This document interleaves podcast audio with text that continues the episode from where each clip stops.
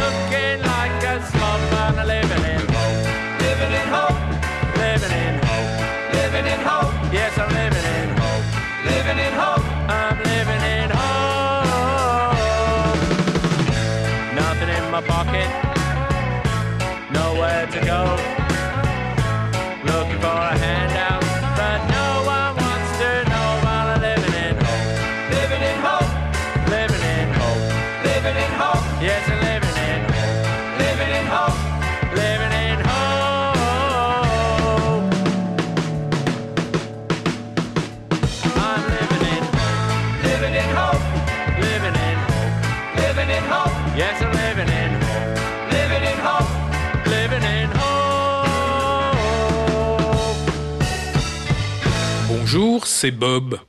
Mais vous pouvez m'appeler Christophe, Christophe Sirkis, avec vous pour une heure de pop music. On vient d'écouter les Rottles, et tout le monde a bien compris, je crois que la dernière fois, le plus grand scandale de la pop music dont je vous ai parlé, c'était une grosse déconnade. Mais une déconnade qui nous a fait bien rire. Les Beatles sont bien sûr le plus grand groupe de pop music de tous les temps. Il est certain qu'ils ont été inspirés par bien d'autres artistes, des artistes qui ont fait des choses qu'ils ont mêlées à leur talent original et sont parvenus à constituer une véritable révolution musicale avant-gardiste. Ils n'ont jamais copié les Rottles évidemment, qui eux n'ont commencé à exister que dans l'imagination d'une bande de comiques très sympathiques qui ont tellement fait rire les Monty Pythons qu'ils les ont engagés et ont fini par produire en 1978 un documentaire consacré à leur carrière imaginaire. L'histoire est inspirée de manière très comique de celle des Beatles, Mick Jagger, Paul Simon, quelques grands acteurs aussi, et même George Harrison se sont prêtés au jeu, et le film intitulé All You Need Is Cash est à mourir de rire. Alors, pour finir en mode fun cette parenthèse parodique, continuons le jeu. Living in Hope est une parodie de deux chansons des Beatles que les spécialistes auront certainement identifiées facilement.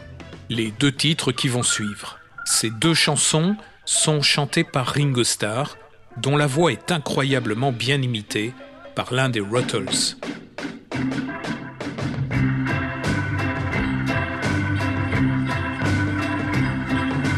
Listen for your footsteps coming the drive.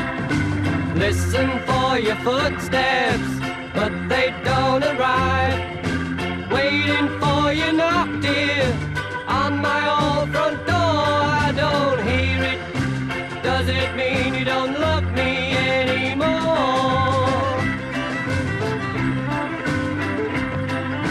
I hear the clock a ticking on the mantel shelf.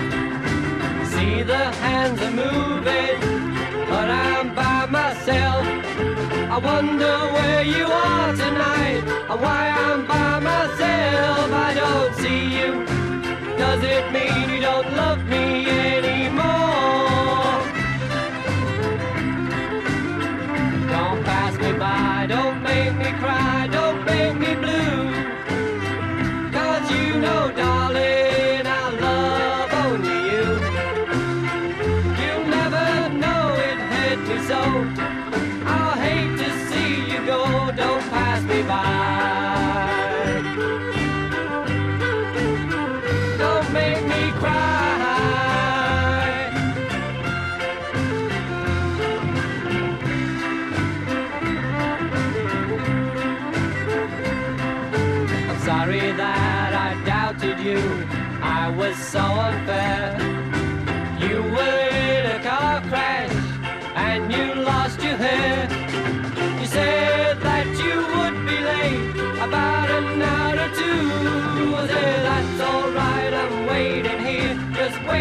hear from you.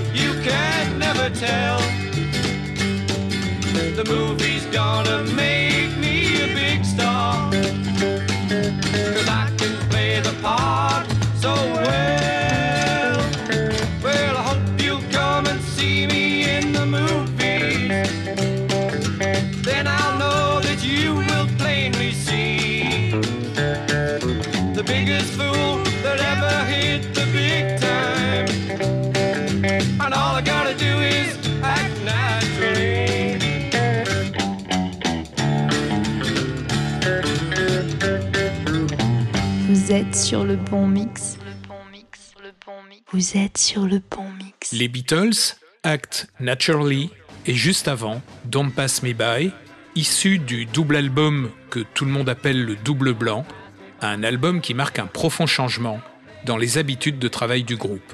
On en reparlera car ces dernières années, des témoignages passionnants ont été publiés comme celui de Jeff Emerick, qui fut l'ingénieur du son attitré du groupe à partir de l'album Revolver. Don't Pass Me By, en lecture directe depuis l'exemplaire du double album blanc que j'ai acheté dans les années 70. Le son authentique, tel que des millions de gens l'ont entendu sur des chaînes IFI analogues avant l'apparition des compact disques et de la digitalisation du son. Act Naturally, c'est sur un 45 tours EP pour Extended Play. Sur la pochette, une photo en couleur où l'on voit les quatre Beatles devant une table nappée, blanche. John, Paul et Ringo tendent chacun une coupe que George tente de remplir sans manquer bien sûr de renverser partout le précieux champagne qui tombe de la bouteille qu'il tient et s'agicle partout en des milliers de gouttes. Comme pour tout extended play, il y a deux titres par face. Un pressage qui indique sur sa pochette les Beatles avec quatre chansons qui datent de la période du film Help et qui se retrouvent d'ailleurs sur le 33 tours de la musique du film. Act Naturally est un clin d'œil au fait que les quatre musiciens sont dans l'obligation contractuelle de produire régulièrement un film pour leur public. Act Naturally pour Sois naturel quand tu joues la comédie et Ringo s'en sort très bien.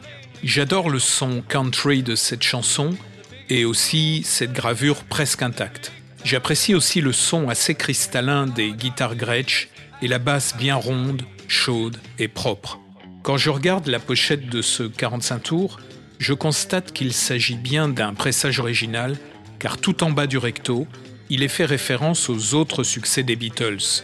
Quatre garçons dans le vent, traduction en français du titre A Hard Day's Night, les Beatles 1965, titre français de l'album Beatles for Sale, les Beatles Help, et là, pas de traduction hasardeuse, et enfin, un album intitulé Les Beatles dans leurs 14 plus grands succès. Sur la pochette de ce 33 tours, reproduite en tout petit sur le recto de mon 45 tours, on les voit tous les quatre à cheval, posant dans une clairière ensoleillée d'un bois en été.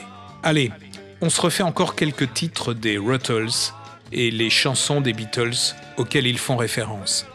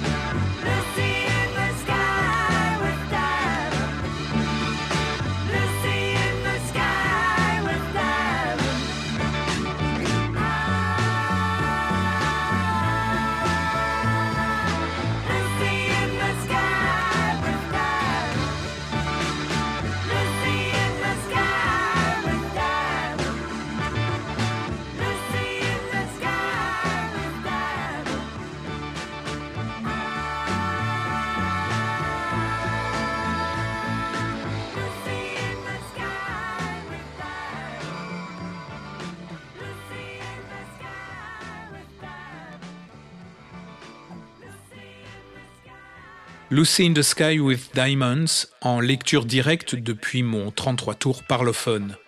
Un album qui, vous devez vous en douter, a tourné des milliers de fois sur ma platine dans les années 70, car tout le monde était fasciné par l'œuvre des Beatles.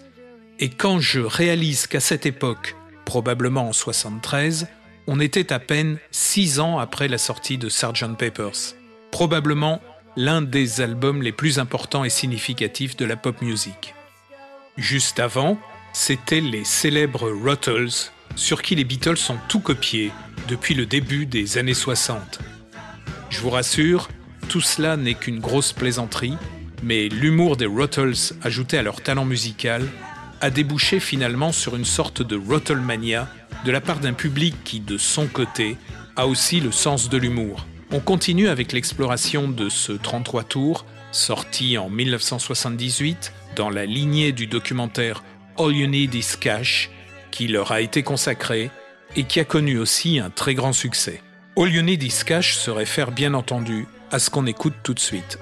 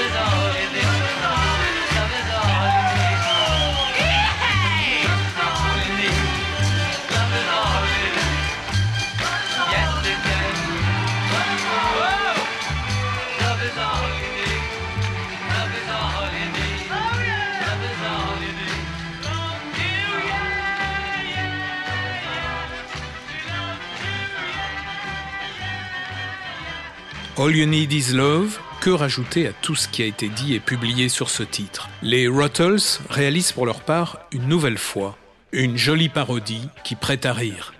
Mais est-ce qu'on a toujours le droit de nos jours de parodier le plus grand groupe du monde? Peut-être pas, à en croire quelques commentaires furieux de la part de vrais fans qui n'ont pas apprécié le ton tout aussi parodique que j'ai adopté pour la bande-annonce de la dernière émission. Mais une majorité se sont pris au jeu. Certains même m'ont écrit pour avouer adorer les Ruttles et collectionner leurs albums. J'ai trouvé le mien en 1979, soldé chez un disquaire de Bruges, en Belgique. À cette époque, quand un disque était soldé, il était pratiqué dans sa pochette une sorte d'encoche avec une pince similaire à celle des poinçonneurs des trains, des bus, des trams ou du métro. Il y a donc pas mal d'albums dans ma collection qui ont cette petite entaille sur un côté. On continue à rire avec les Ruttles.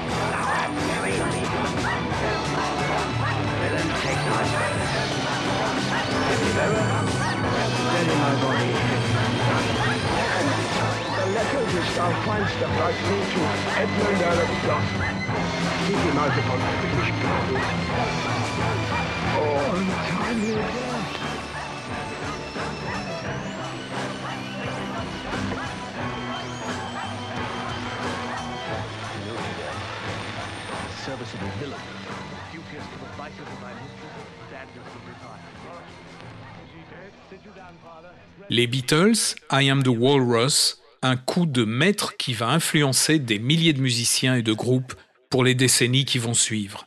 Parmi eux, Oasis, bien sûr, et là je sais que ça va en énerver plus d'un, mais quand j'écoute Oasis, ça me fait rire, tant parfois l'inspiration qu'ils puisent chez les Beatles est flagrante.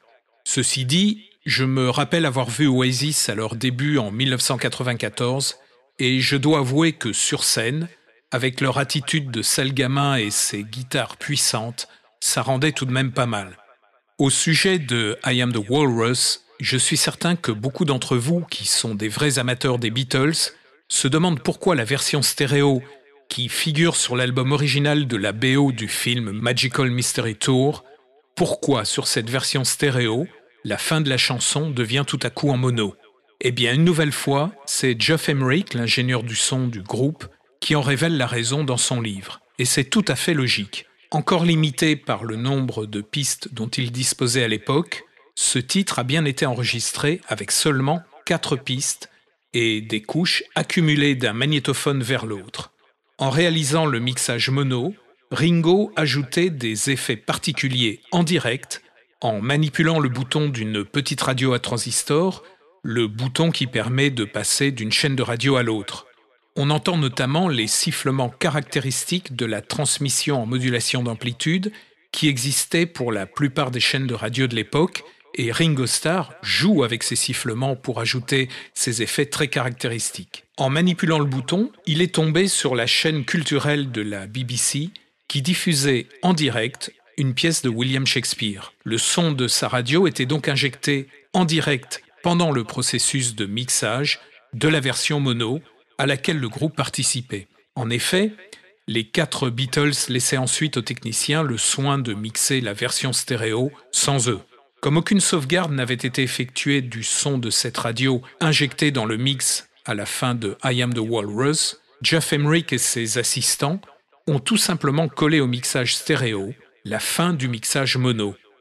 Et voilà pourquoi I Am the Walrus sonne de façon si bizarre dans cette montée d'un délire volontaire, comme une sorte de rêve très cinématographique, un peu félinien, comme dans certains des films du très grand réalisateur italien Fellini, à la fin de la chanson.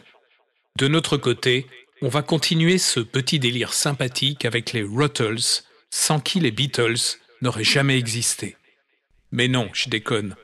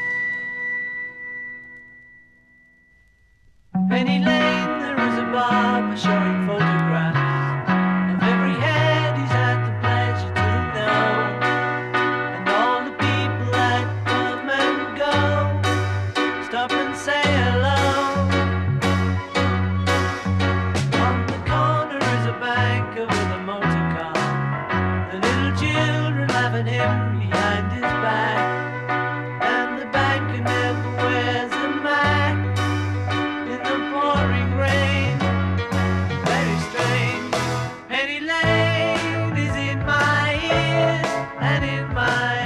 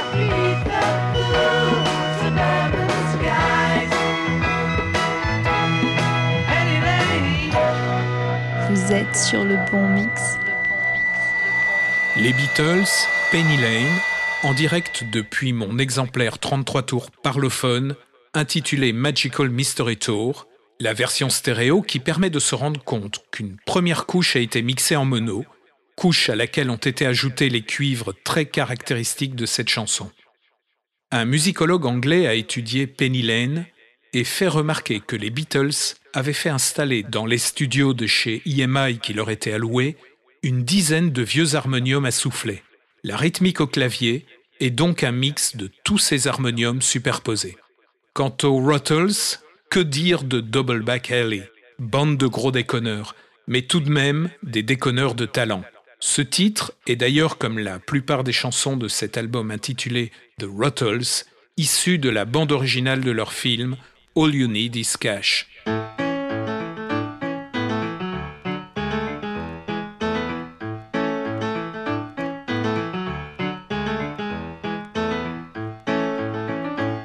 Times like these, when enemies can number more than friends, a friend indeed is what I need, not someone who pretends. I'm on my way, I cannot stay another day. You're such a pain, must I explain my every meaning to you? It's such a drag the way you nag at me and make me feel blue. I'm on my way, I cannot stay another day. You're so pusillanimous, so yeah. Nature's calling animals, go yeah.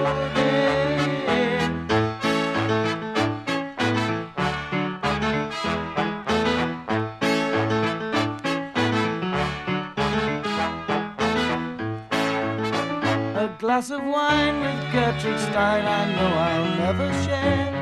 But I don't mind, that's just the kind of cross each man must my way, I cannot stay another day. You're so pusillanimous, oh yeah. Nature's calling and I must go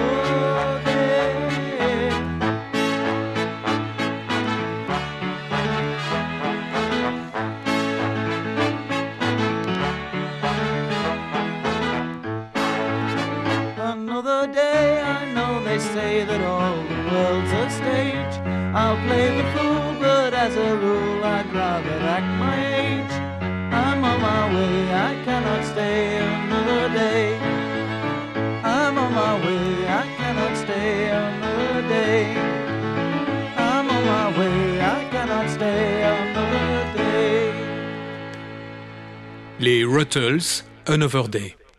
Alors là, c'est assez amusant parce que Another Day, c'est le titre d'une chanson que Paul McCartney a produite sous la forme d'un single peu de temps après la séparation du groupe. Les Ruttles font un pastiche non pas du Another Day de Paul McCartney, mais de deux autres chansons du temps des Beatles qu'on écoute maintenant.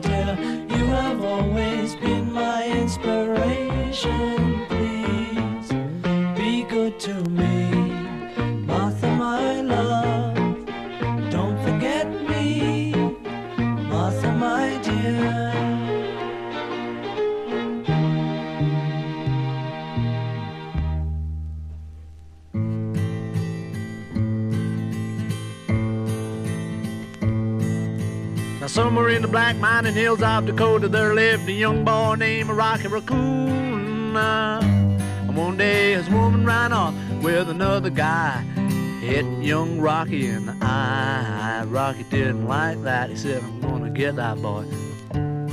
So one day he walked into town, booked himself a room in the local saloon. Rocky Raccoon checked into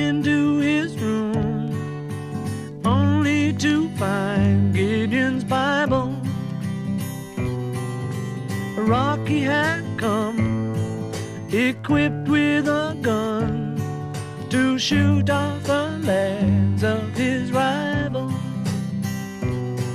His rival, it seems, had broken his dreams by stealing the girl of his fancy. Her name was McGill, and she called herself Lil, but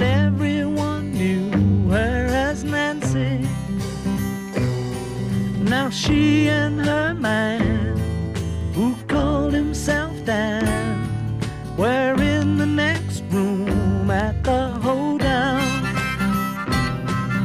A Rocky burst in and grinning a grin. He said, Danny boy, this is a showdown. But Daniel was hot. He drew fast and shot. And Rocky collapsed in the corner.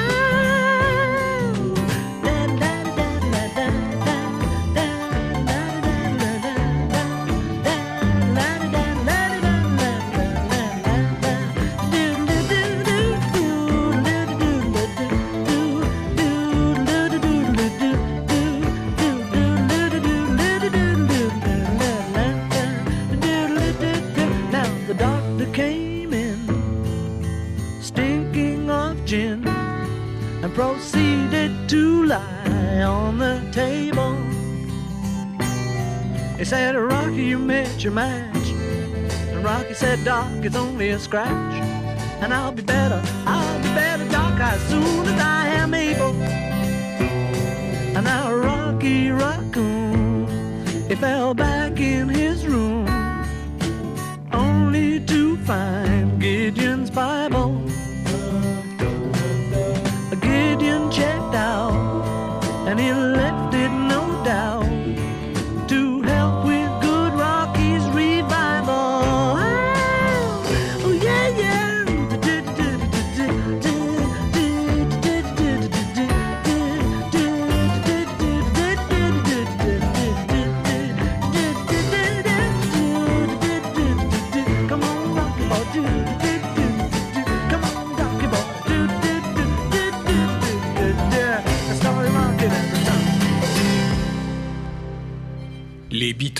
Rocky Raccoon et avant, Martha My Dear. Je ne sais pas si, comme moi, vous avez regardé le montage par Peter Jackson de ce qui a été tourné en 16 mm pour le projet Get Back. On y voit Paul qui s'échauffe au piano dans leur studio de la maison Apple. Il explique à un assistant caméraman la façon dont il procède pour composer au clavier. Ce garçon le regarde émerveillé jouer le thème de Martha My Dear. Il y a de quoi être émerveillé, tant ce thème est splendide, probablement influencé par les gammes utilisées par les compositeurs modernes, Debussy, Ravel, Camille Saint-Saëns. Au sujet de Paul, une autre anecdote amusante. Paul a toujours aimé le contact avec les gens en toute simplicité. Un des caméramens qui a été engagé sur le projet, et pour lui à l'époque il s'agissait d'un job comme un autre, raconte que Paul McCartney avait remarqué qu'une ligne de bus pouvait le conduire directement de chez lui jusqu'au studio de Twickenham, où le tournage des répétitions avait commencé depuis plusieurs jours. Il a donc pris un matin ce bus, et le chauffeur qui l'a reconnu l'a engueulé en lui disant Ceci est un bus pour les ouvriers, pour les gens qui travaillent dur, pas pour un riche snob comme vous l'êtes. Vous n'avez rien à faire ici. Un truc qui m'a frappé dans ce documentaire extraordinaire, c'est qu'à chaque fois que des gens sont interrogés dans la rue, autour du siège d'Apple, la société des Beatles, ils font remarquer, ils sont riches, ils peuvent faire ce qu'ils veulent. C'était en 1969, il y a largement plus de 50 ans. Et la question des moyens de subsistance d'une très grande majorité d'entre nous reste aussi profondément ancrée dans nos préoccupations. Que s'est-il passé depuis plus de 50 ans? Faisons donc une petite parenthèse avec cette chanson, l'une des premières de la carrière solo de John Lennon.